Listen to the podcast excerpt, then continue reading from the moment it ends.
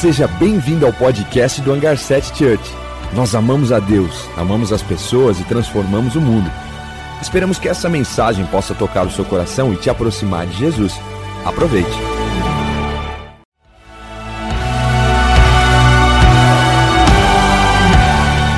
Seja bem-vindo ao podcast do Hangar 7 Church. Nós amamos a Deus, amamos as pessoas e transformamos o mundo.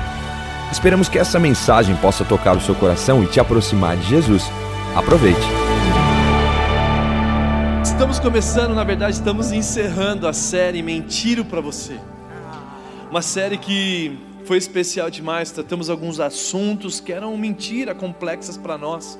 Falamos sobre mentira para nós, sobre Deus, esse Deus bravo que existiu na época feudal, não faz sentido, um Deus que faz tudo o que ele fez por nós como também depois mentir para você sobre você, mentir para você sobre família, mentir para você sobre casamento, mentir para você sobre dinheiro, onde muitos de nós nos tornamos escravos, maltratamos pessoas por causa do dinheiro. Eu estou pagando coisas que não faz parte do DNA de Jesus e que nós aprendemos a usar o dinheiro para revelar Jesus ao mundo usar o dinheiro para abençoar nossa casa, nossa família. E agora nós vamos falar mentira para você sobre sexo. Mas pode falar disso na igreja? Na Como verdade. É quem na, deixou a gente é, fazer isso? Na verdade, onde a igreja se calou, é. o mundo tornou voz. Uhum. E porque o mundo tornou voz, existe essa complexidade de tantos assuntos polêmicos é. muitas vezes, mas que nós não deveríamos deixar de falar aqui. Porque para nos ensinarmos a beleza do presente que Deus nos deu chamado sexo. E mesmo que você seja solteiro, mesmo que você seja casado, pouco importa, o que você já passou da fase, que você possa aprender a Deus, para que você possa saber fazer escolhas importantes na vida de vocês. Não só escolhas importantes, mas que você possa consagrar a tua vida a Ele. Que você possa consagrar, colocar assim: eu e minha vida serviremos ao Senhor, eu e minha sexualidade serviremos ao Senhor, porque isso é nobre e belo. A Bíblia tem muito, muito, muito a dizer sobre todas as áreas da nossa vida. Todas as áreas. A Bíblia é o nosso manual. E sobre todas as áreas da nossa vida, o Senhor tem a verdade. O Senhor tem a última palavra. O Senhor tem a primeira palavra. O Senhor quer nos ensinar. Então, muitas vezes mentiram para você dizendo que Deus é o grande estraga prazer. Porque se Deus criou é, se existe o sexo e por que, que Deus restringiu? Por que, que Deus fala que não pode? Por que, que Deus é o grande traga prazer? Ei, não, não é. Ele é o que criou isso aqui. Ele é o que criou, ele é o que fez. Então, se ele fez, ele tem direito de pôr as regras não é? Se Ele que criou, é Ele que vai nos ensinar a usar isso da melhor forma, da forma como Ele criou para nos alegrar, para nos dar alegria. E o mais interessante é isso: que Ele que criou, os homens querem mudar do que Ele criou e falar ainda que o Criador que está errado. E as regras que Deus coloca não é para o nosso mal, é para que nós possamos continuar puros para que nós possamos continuar fazendo da forma que Ele tanto determinou e sonhou para cada ser humano. É bizarro, mas é como se eu pegasse o meu Apple, o meu celular, e queresse usar ele da forma diferente do que a Apple me diz como eu tenho que usar.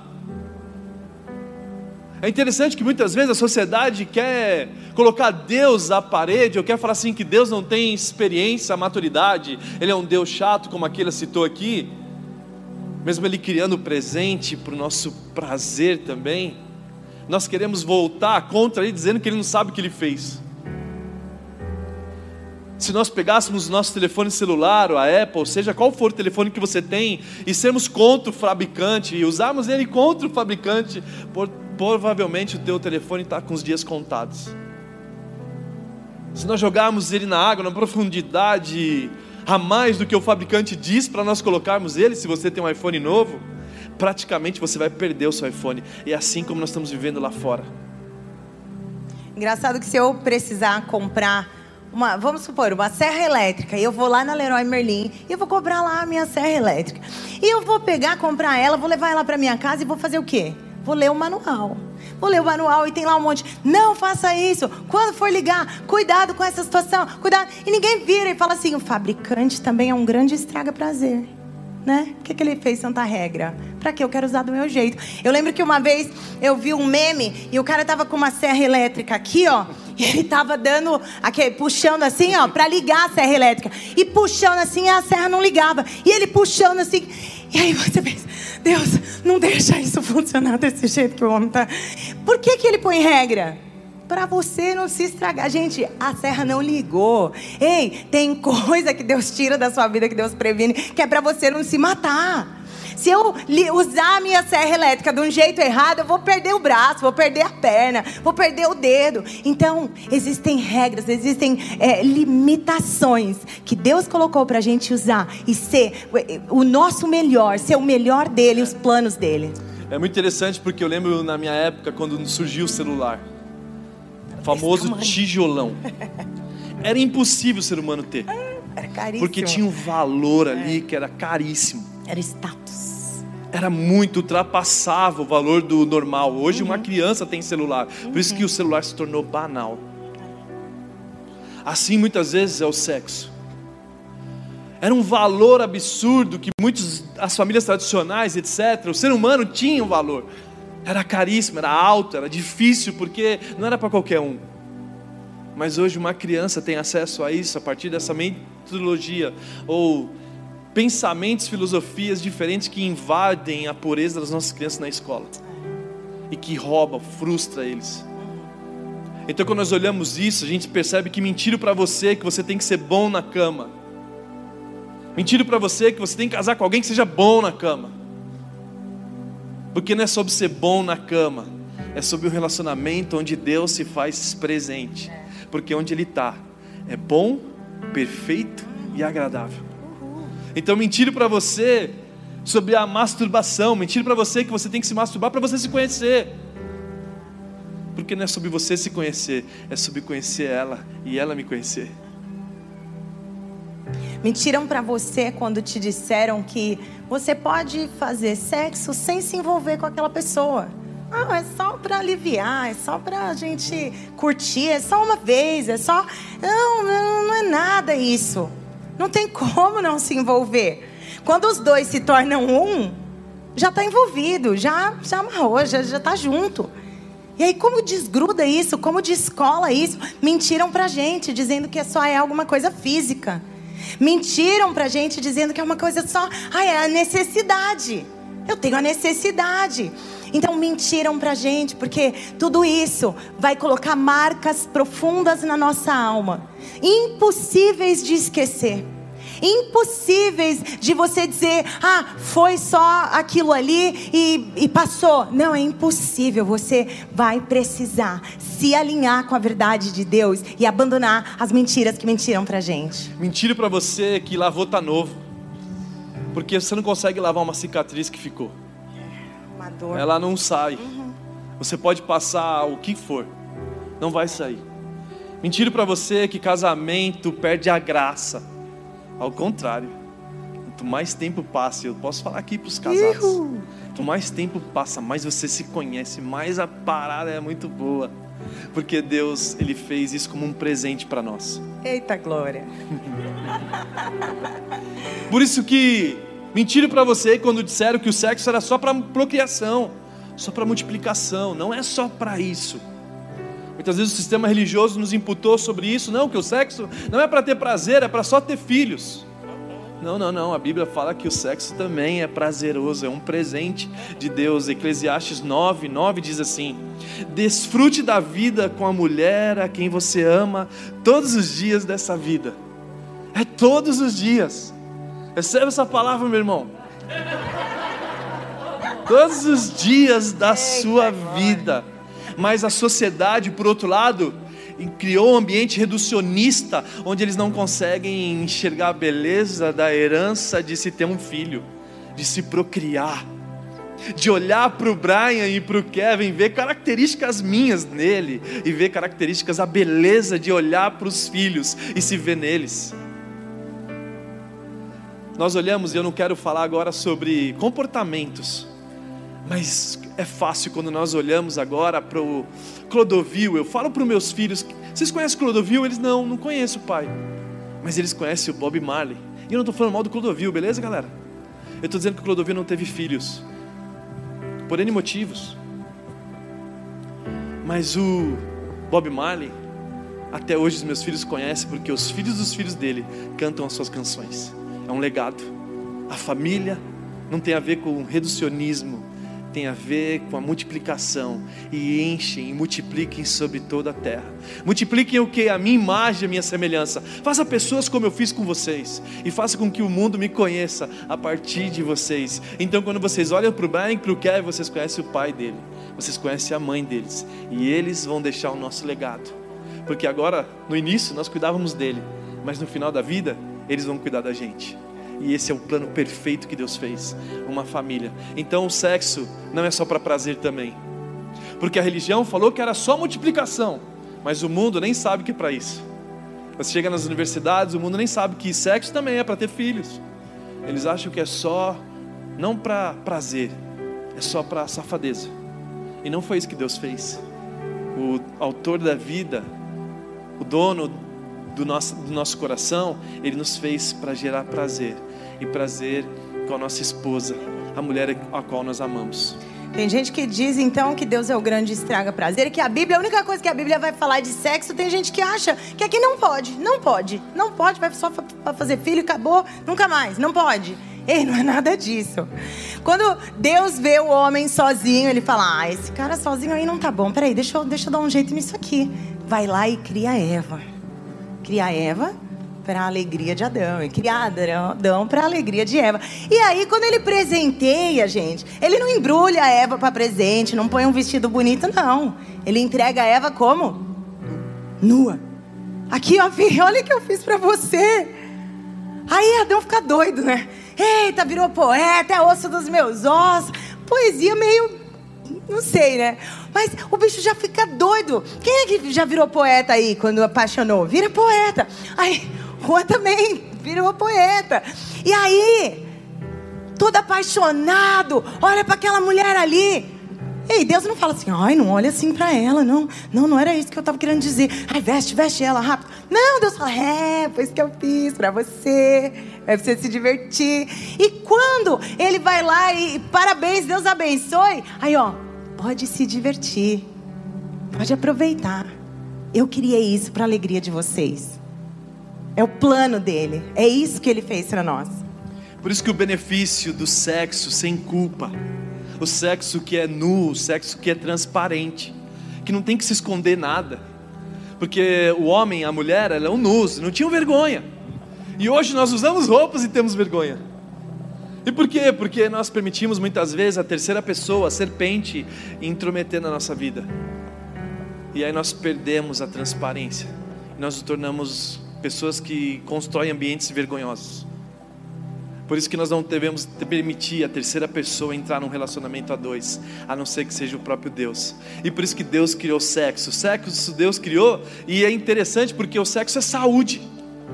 O sexo ele gera anti-estresse. O sexo na saúde, se você tem dor de cabeça, faça o Levou Rebeca para sua tenda. E lembra, Isaac tinha acabado de perder sua mãe.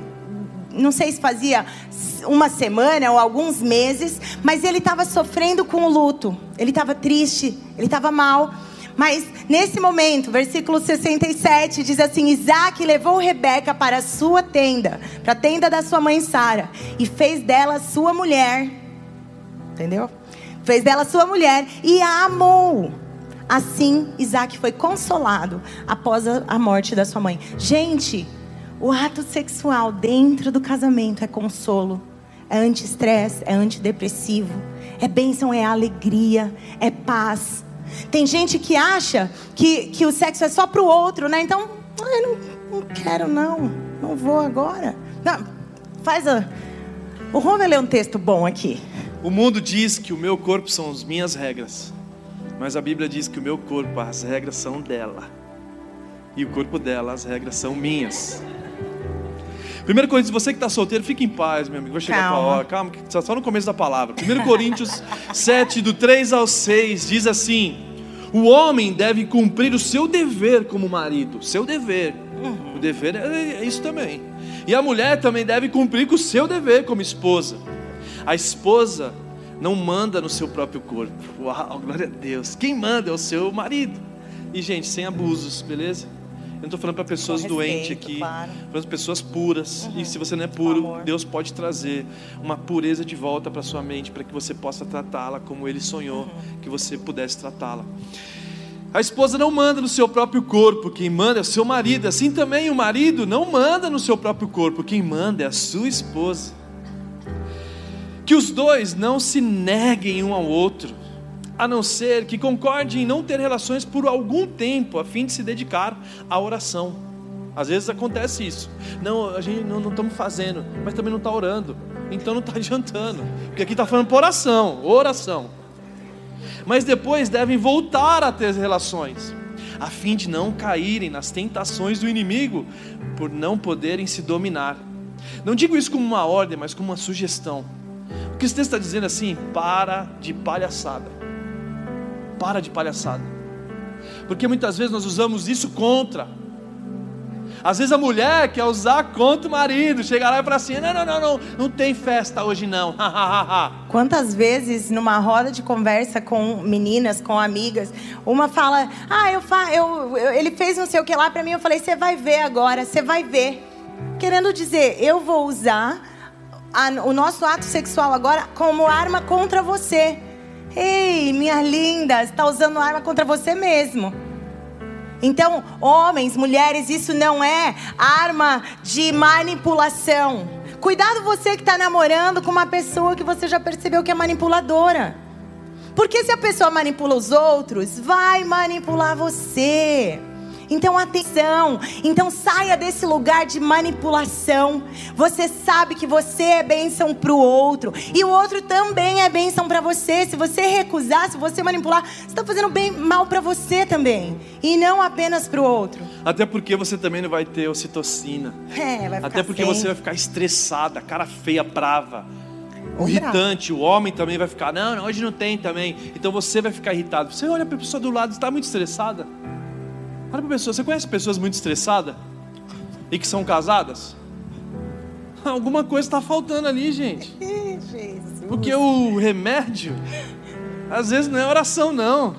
Às vezes é colocar em prática o presente que Deus te deu. Então, quando aquele tá meio assim, eu já falo assim: amor, eu sou o seu Dorflex. Fala pra sua esposa do seu lado aí, amor, eu sou o seu Dorflex. E não adianta agora inventar que você é da intercessão, viu, queridos? Não, eu sou da intercessão agora, porque eu tô retirada pra oração, viu, meu amor? Tô retirada toda noite, toda hora que a gente ir pro quarto. E antes de sair do- quarto também, ainda tô em oração. Sai fora disso. E por isso que amigos. Paulo ele fala como uma artimanha do inimigo. Uma artimanha do inimigo, porque quando não se tem abre uma janela de oportunidade para criatividade maligna. E talvez mulher, você tenha sido o instrumento dele para fazer isso com seu marido. Ou seu marido feito instrumento do inimigo de Deus para fazer com que ele venha ter comportamentos contrários. Então o sexo não é para abnegação, é para você servir um ao outro. É para você dizer, ei, o meu corpo é teu e o teu corpo é meu.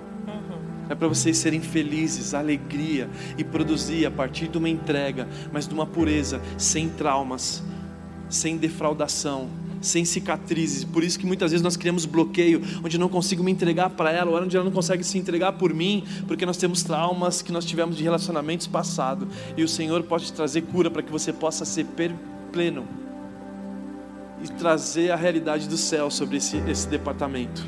Hebreus 13, 4 diz: O casamento deve ser honrado por todos e o leito conjugal conservado puro, permanecer conservado puro, pois, pois é, é essa vontade de Deus. Então, quando a gente usa do leito conjugal no tempo errado, você não está considerando e conservando isso puro. Olha só sobre tempo, olha como tempo é importante. Moisés você conhece a história de Moisés? Moisés foi um grande homem de Deus. Deus deu, deu as leis através dele. Ele tirou o povo da terra do Egito. Moisés foi chamado como o libertador de Israel. Ele foi ali para libertar todo aquele povo que estava em escravidão. Bem, mas Moisés tem um passado. Ei, não é só eu e você que temos passado, não. Moisés tem um passado. E o passado de Moisés é que ele era um assassino, ele assassinou um homem. E lá naquela época, quando ele ainda era jovem, lá no coração dele ardia o coração dele por libertar o povo de Israel. E aí um dia ele estava andando ali no deserto, ele vê um egípcio maltratando um israelita. E no versículo, é, no capítulo 2, versículo 12 de Êxodo. O versículo é curto, mas olha o que que diz. Moisés vê esse homem maltratando o outro e diz que ele correu os olhos para todos os lados. Então ele olhou para um lado, olhou para o outro, viu que não vinha ninguém e matou o egípcio. Muitas vezes a gente está só esperando o lugar onde ninguém está vendo. Ah, eu vou, eu vou responder aqui no meu celular. Ah, eu vou esconder a senha do meu celular. Ei, não é sobre olhar de um lado, olhar para o outro e ver que ninguém está vendo, é olhar para cima e receber a sua direção do céu, é receber a verdade que Deus tem sobre você. Então, o que, que Moisés fez? Ele assassinou esse homem. No dia seguinte, estava todo mundo sabendo. O que você fez em oculto se tornou público. E aí, todo mundo sabendo, ele teve que fugir. Aquilo que poderia, aquela libertação do povo, teve que ser prorrogada por mais 40 anos por causa de um erro, por causa do erro de um tempo. Ei, 40 anos depois, Deus lançou, aqueles homens foram atrás do povo de Israel e eles todos morreram lá no mar. Era sim isso, mas não no tempo errado. Cuidado para não antecipar as coisas e você perceber, perder a bênção que o Senhor tem. Mas você deve estar se dizendo, se você tem um relacionamento já ativo e você é namorado, você deve estar falando, mas eu não consigo. Mas a Bíblia fala algo sobre o não consigo. E o compromisso com Deus não é com sexo. O compromisso com Deus chama a aliança primeiro, depois o sexo. O compromisso com Deus é tipo, você não consegue, então case-se. 1 Coríntios 7, do 9, do 7 ao 9 diz assim, aliás, 1 Coríntios 7, versículo 9 diz: Mas se vocês não podem dominar o desejo sexual, então case, pois é melhor casar do que ficar queimando desejo. Esse texto está te falando assim: então faça uma aliança, porque eu sou um Deus de aliança. Ah, mas eu não consigo. Ei, o amor, ah, mas a gente se ama. Quantas pessoas falam isso pro namorado? Ah, mas a gente se ama, não tem problema nenhum nisso. Se você me ama de verdade, essa conversa. 1 Coríntios 13 fala sobre isso. Que o amor é paciente. Se esse amor que ele tem por você não é paciente, cuidado com esse tipo de amor. Que o amor de Coríntios 13 também fala que ele é bondoso. Também resumindo, ele fala que tudo espera e que tudo suporta. Então esse amor que você me ama, ele precisa ser o amor do céu, não o amor desse mundo que procura os seus próprios interesses, que é um amor eros, que é um amor que só quer se satisfazer, pouco importa o seu prazer. E aí quando a gente percebe essa falta de espera, essa falta de esperar e essa violação muitas vezes do homem ou da mulher com o homem, a gente percebe que na Bíblia falhou. O filho de Davi fez isso com Tamar, Aminon eu quero ler esse texto, segundo Samuel 13, do versículo 11 ao 17. Você quer ler não? Vou ler. Mas quando ela se aproximou, então, olha só a trama que ele inventou. Ele amava muito a irmã dele, ele gostava dela, achava ela linda. E aí ele conversou com um amigo e pediu um conselho para o pior amigo que ele poderia perguntar. Então, cuidado quando você pede um conselho da pessoa errada, porque daí ele deu o conselho errado e ele seguiu. Então, vamos lá. Mas quando ela se aproximou, e daí o conselho era que ele tinha que fingir que estava doente e ia chamar a irmã dele para cuidar dele. E ela se aproximou e para servi-lo. Ele a agarrou e disse: Deite-se comigo, minha irmã. Mas ela lhe disse: Não, meu irmão, não me faça essa violência. Não se faz uma coisa dessas em Israel. Não cometa essa loucura. O que seria de mim? Como eu poderia me livrar dessa desonra? E o que seria de você? Você cairia em desgraça em Israel. Fale com o rei, ele deixará que eu me case com você. Mas Aminon não quis ouvir, e sendo mais forte que ela, violentou-a. Logo depois, Aminon sentiu uma forte aversão por ela, mais forte do que a paixão que ele sentira antes. E disse a ela: Levante-se e saia. Mas ela lhe disse: Não, meu irmão, mandar-me embora agora seria pior do que o mal. Escreveu de novo, ele escreveu pior. Ele fala assim: Ó, Não imagine que te quero mal, apenas não te quero mais. Gente, é isso? É descartável. É isso que, que girou, é isso que virou. Tipo, não se tem uma aliança bíblica, num Deus que é aliança, onde nós exigimos a aliança dele. Você tem que ser fiel, abrir a porta do meu trabalho, fazer meus negócios darem certo, mas você não tem aliança com o próximo. Você não tem aliança com a sua esposa. Você não quer ter aliança com a pessoa, você quer aproveitar dela.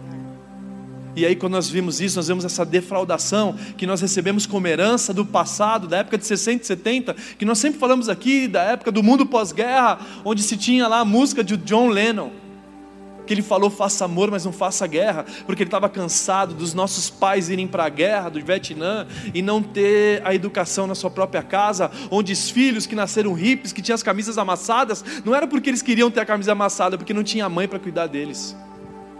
E aí a música surgiu, faça amor, mas não faça guerra. E esse faça amor proliferou a ponto de surgir várias doenças transmissíveis.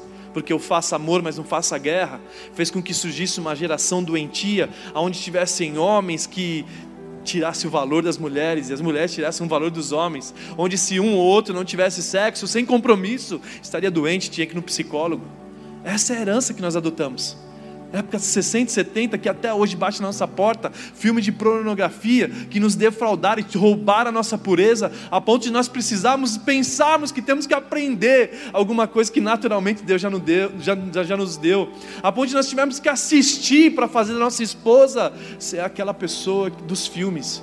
E a sua esposa não é isso, ela é muito mais do que isso, ela é nobre, ela foi comprada por um alto preço e da pureza de um homem que se torna a semelhança de Cristo para a igreja, para torná-la sem mágoa, sem mancha, sem ruga. Ela não é uma, enfim.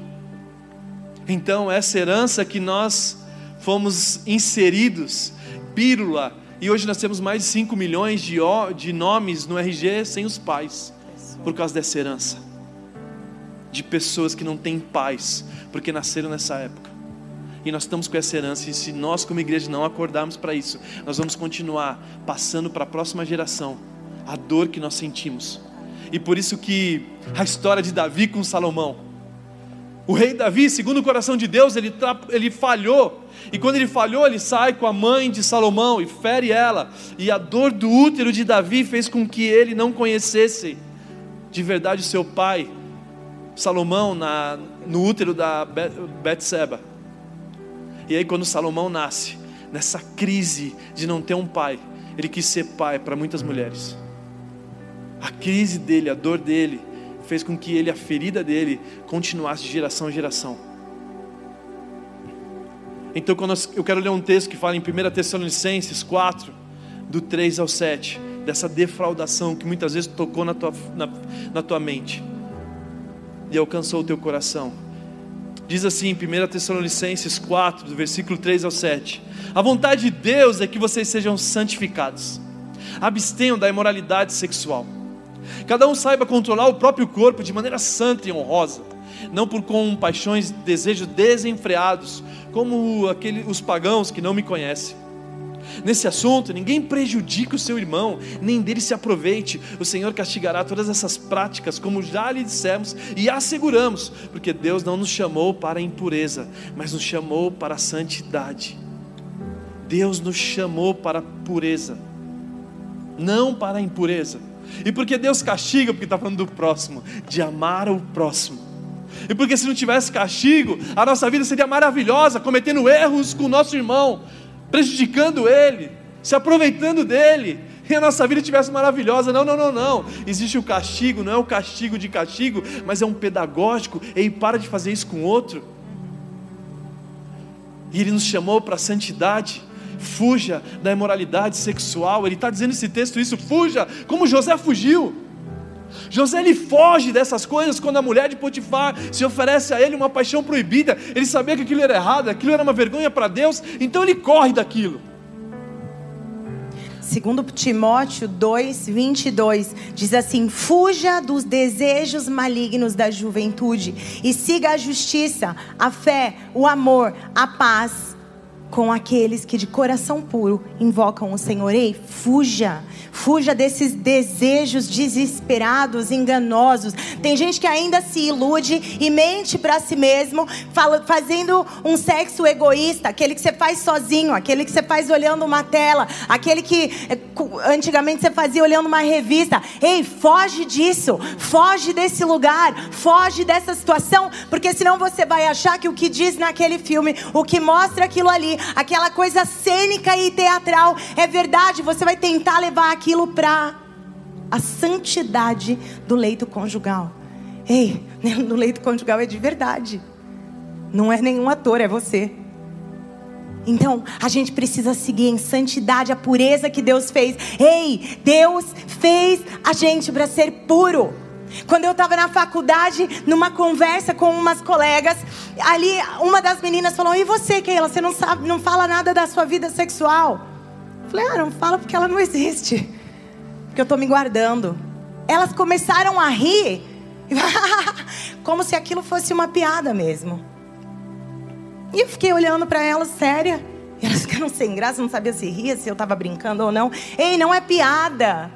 Ei, não é piada. O Senhor nos fez para ser guardados e guardadas para um lugar seguro. Eu posso controlar o meu corpo de maneira santa e honrosa para eu não prejudicar outra pessoa, não permitir que ninguém me prejudique nesse sentido. A gente não pode se entregar, a gente precisa parar de se entregar. Até na nossa mente, na nossa mentalidade, a gente está se entregando numa imaginação, numa coisa que a gente criou na nossa mente. O Senhor nos chama para nos guardar e é interessante porque dizem que a pureza é piada, mas a piada é a vida das pessoas que não têm compromisso, aliança com a pessoa que Deus determinou para ela. A ponto de gerar vários traumas, os estresses da humanidade. Eu não quero mais casar porque ninguém mais te quer. Porque você se vendeu para todo mundo. E se nós tivéssemos o direito de ficar julgando a sociedade, nós falaríamos diversas verdades, mas é melhor apontar para Cristo porque essas frustrações de eu não quero mais casar é de uma sociedade doentia que perdeu a pureza de entender a beleza de uma família, de entender a pureza de um filho que cuida dos pais, assim como o pai também cuidou dos filhos da pureza, que você não precisa de um curso, arraste para cima para aprender a como se relacionar no casamento, na núpcias, porque isso é natural, é a natureza. Você não precisa ser expert, vocês vão se tornar expert conforme o ano vai passando do casamento. E por isso que Deus nos chamou para a santidade. E santidade significa para nós estarmos separados. É não fazer parte mais dessa bagunça que nós tínhamos antes. Romanos 12, 1 diz sobre isso. Romanos 12, 1 fala: Portanto, como irmãos, caro irmãos, rogo-vos, pelas misericórdias de Deus, que apresente o vosso corpo como sacrifício vivo, santo e agradável a Deus. Esse é o vosso culto espiritual. O sacrifício, meu corpo é um sacrifício vivo. 1 Pedro 4, do 1 ao 2. Diz assim: Portanto, uma vez que Cristo sofreu corporalmente, armem-se também do mesmo pensamento, pois aquele que sofreu em seu corpo rompeu com o pecado, para que no tempo que lhe resta não viva mais para satisfazer os nossos maus desejos humanos, mas sim para fazer a vontade de Deus. 1 João 2,17 diz assim: O mundo e a sua cobiça passam mas aquele que faz a vontade de Deus permanece para sempre. O mundo, a sua cobiça vão passar, mas aquele que prevalece é o que? Aquele que faz a vontade de Deus.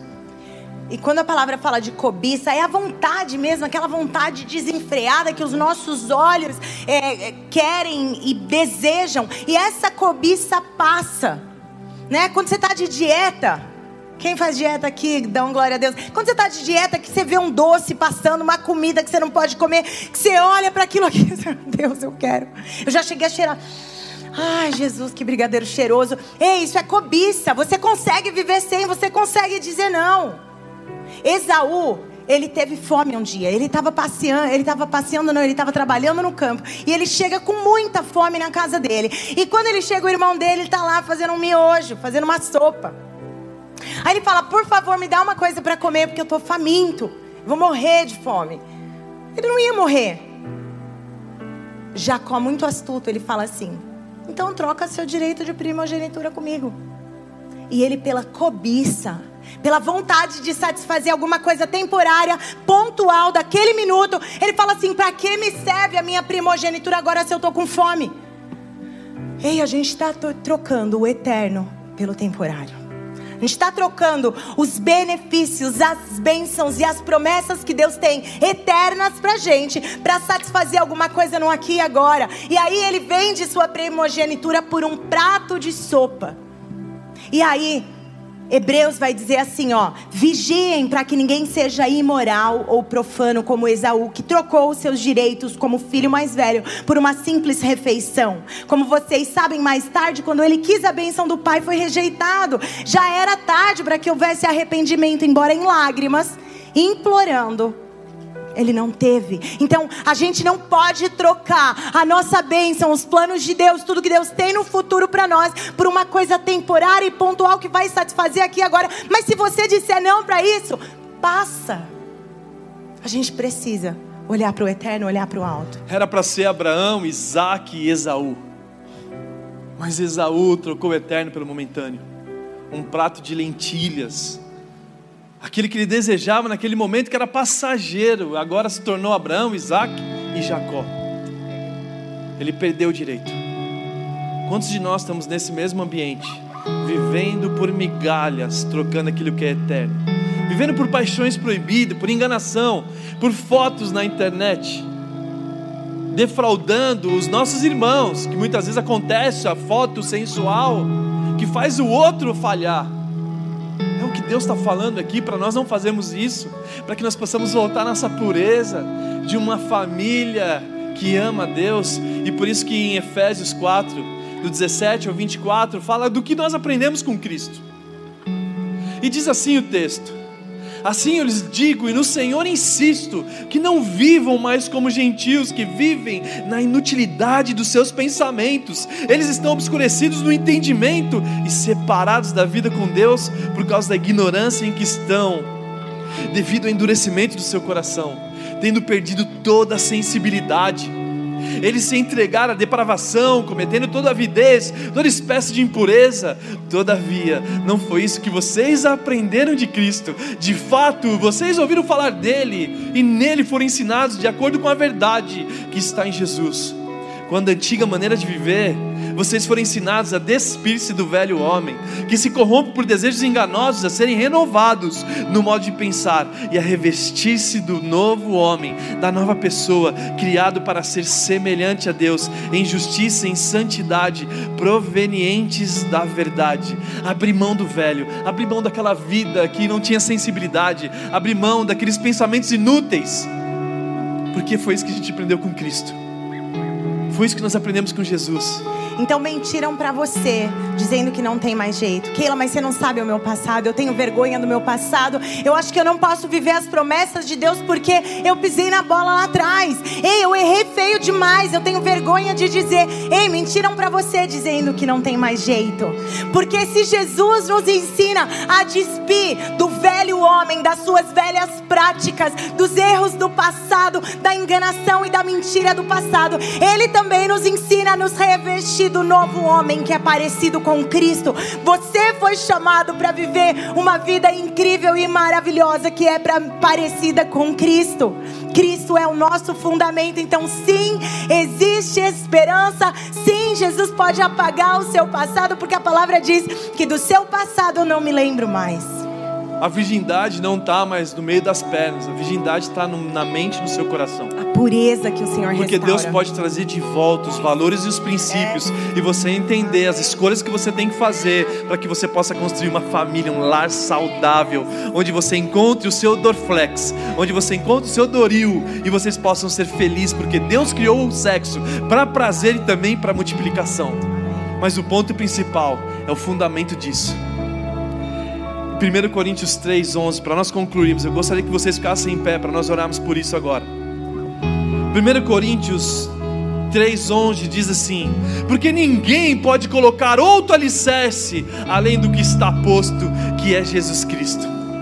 Talvez o mundo quer colocar outro alicerce na tua área sexual. Talvez o mundo quer colocar o um alicerce num ambiente mentiroso, que você acha que você não vai encontrar a pessoa certa, ou que você já está frustrado por causa que o mundo está nesse ambiente de defraudação, Hoje Deus te chama para você voltar a ser puro, para você se voltar a ser pure, a pureza, para que você não venha defraudar o seu irmão em se postar, se posicionar nas redes sociais, provocando sensualidade no outro, ao contrário, que você revele o fundamento que é Cristo na sua vida. Amém que você seja transformado, que desde as suas redes sociais até a sua vida íntima, você seja aquele que vai honrar e glorificar Deus com todas as suas atitudes. Eu quero dizer para você que o seu o melhor e maior presente que Deus nos deu foi sim o perdão.